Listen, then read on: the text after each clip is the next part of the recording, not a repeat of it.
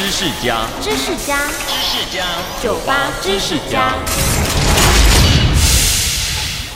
夏天天气热，许多人喜欢来支双麒麟，冰凉透心底。但你知道吗？双麒麟是前英国首相柴契尔夫人发明的。